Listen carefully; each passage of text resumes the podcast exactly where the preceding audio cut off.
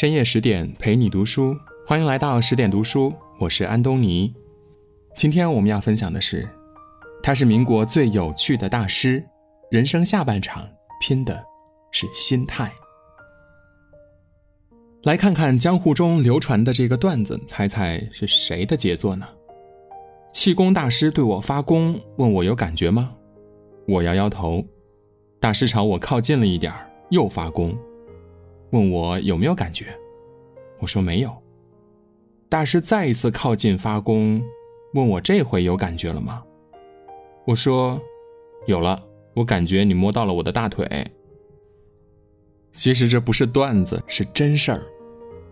这个喜欢把生活过成段子的人，就是著名书画大师、教育家、国学大师启功。和他各种高大上的身份和头衔相映成趣的是他那越老越不正经的生活态度。虽然启功是大师中的大师，既通国学又懂鉴定，诗书画堪称三绝，还是个博士生导师。但是启功却特别谦虚，从来不高高在上，甚至他连自己原来的姓爱新觉罗都放弃了，自称姓启名功。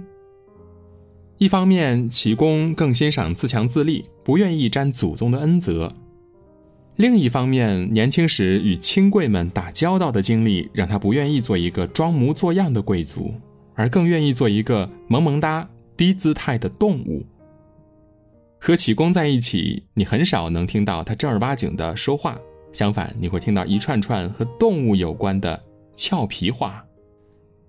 如果你当面叫他大师，他会两手做出狮吼状，朝你吼上两声，接着说：“我不是大师，我是大狮子。”有时他又说自己最多是个员外郎，意思是说自己不过是一个闲散人员。但他似乎又觉得自称员外郎也有点装模作样，又改口说：“员外郎就是动物园外面的狼。哎呀，狼不能跑出来，应该是园内狼。”启功不仅日常讲话时三句离不了动物，就连给学生上课也从不摆架子，而是越发像一只动物。他给学生讲古汉语音韵时，特意学起了驴叫，嗯啊，嗯啊。最后再加两个响鼻，特特，一时间学生笑得前仰后合，灵魂出窍。他等学生缓过神来，慢悠悠地说：“一是平声，啊是上声，长嘶的那一声啊是降调，是去声，特特，这样的响鼻呢是入声。”启功并非是在哗众取宠，而是力争把古奥的内容讲得深入浅出。他曾经和语言学家王力专门讨论过驴叫和音韵的关系。王力告诉他，另一位语言学家陆志伟也曾说过，驴有四声，但不如启功阐述的这么具体。所以启功的课堂堂爆满，连外系都有不少人来蹭课。下了课，学生常常跑到讲台上模仿他的样子，台下的人则哄堂大笑。换了别人，身为讲台上的教师，又有贵族身份，听到学生模仿他，大概会觉得受到了冒犯。而他呢，却觉得这是一群可爱的学生。再说了，如果学得像，就说明学生听明白了，他高兴还来不及呢，哪里会有怨言呢？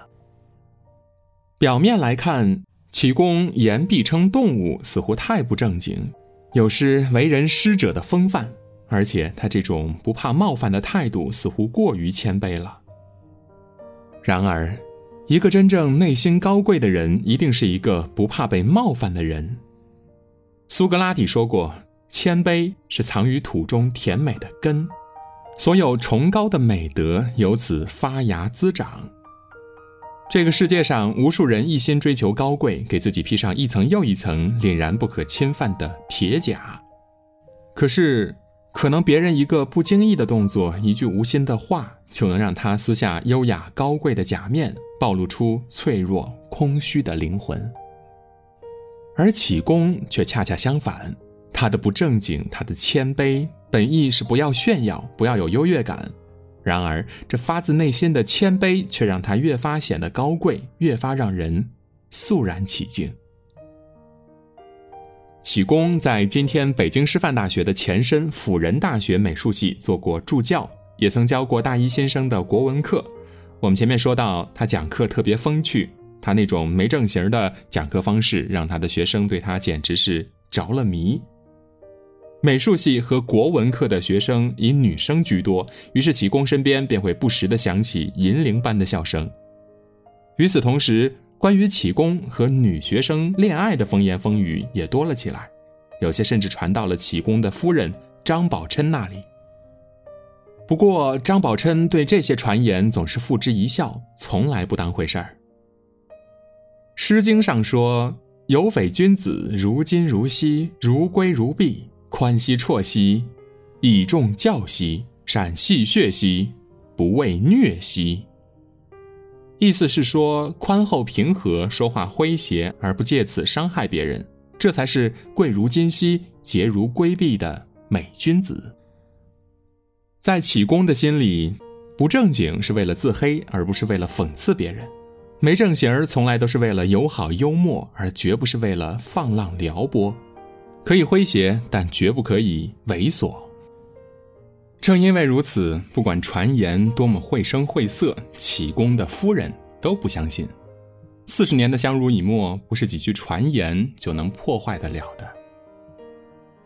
只可惜，就在启功事业即将起飞之时，宝琛却因病离世。临终前，一向内敛的宝琛和启功开起了玩笑：“我死了以后，一定要找个人照顾你。”我一个糟老头子，就你不嫌弃？谁疯了傻了看上我呀？要不我们打打赌？赌就赌。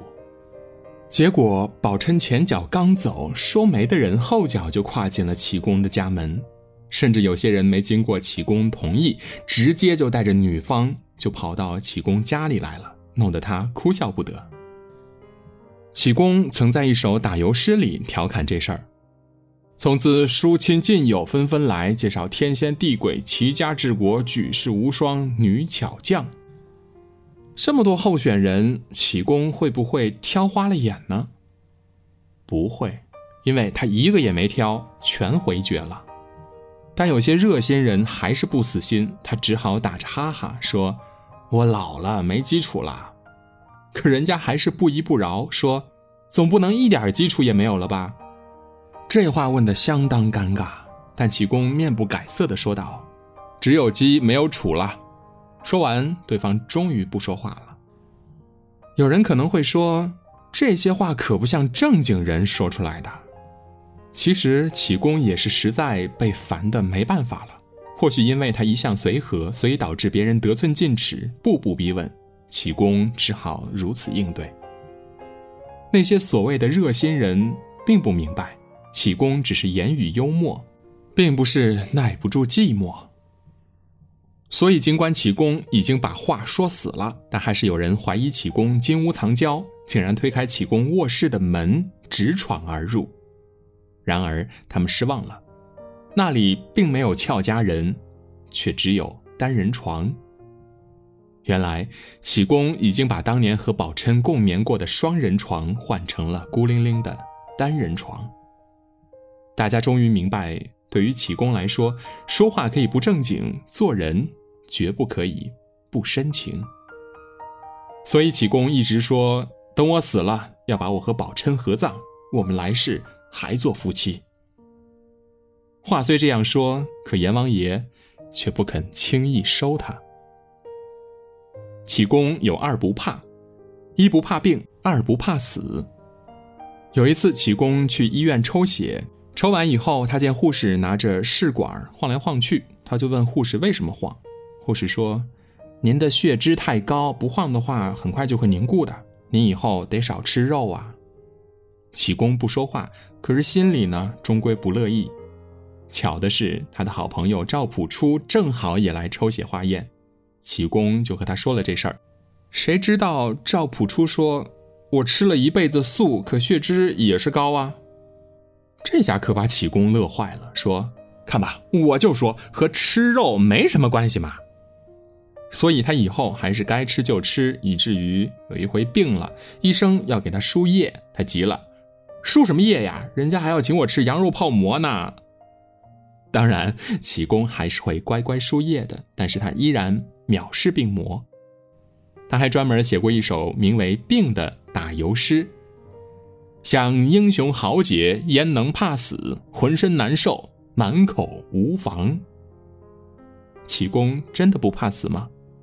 其实他也怕的，他害怕死了以后听不到别人赞美自己的悼词，于是他和几个好友一琢磨，干脆现在就听。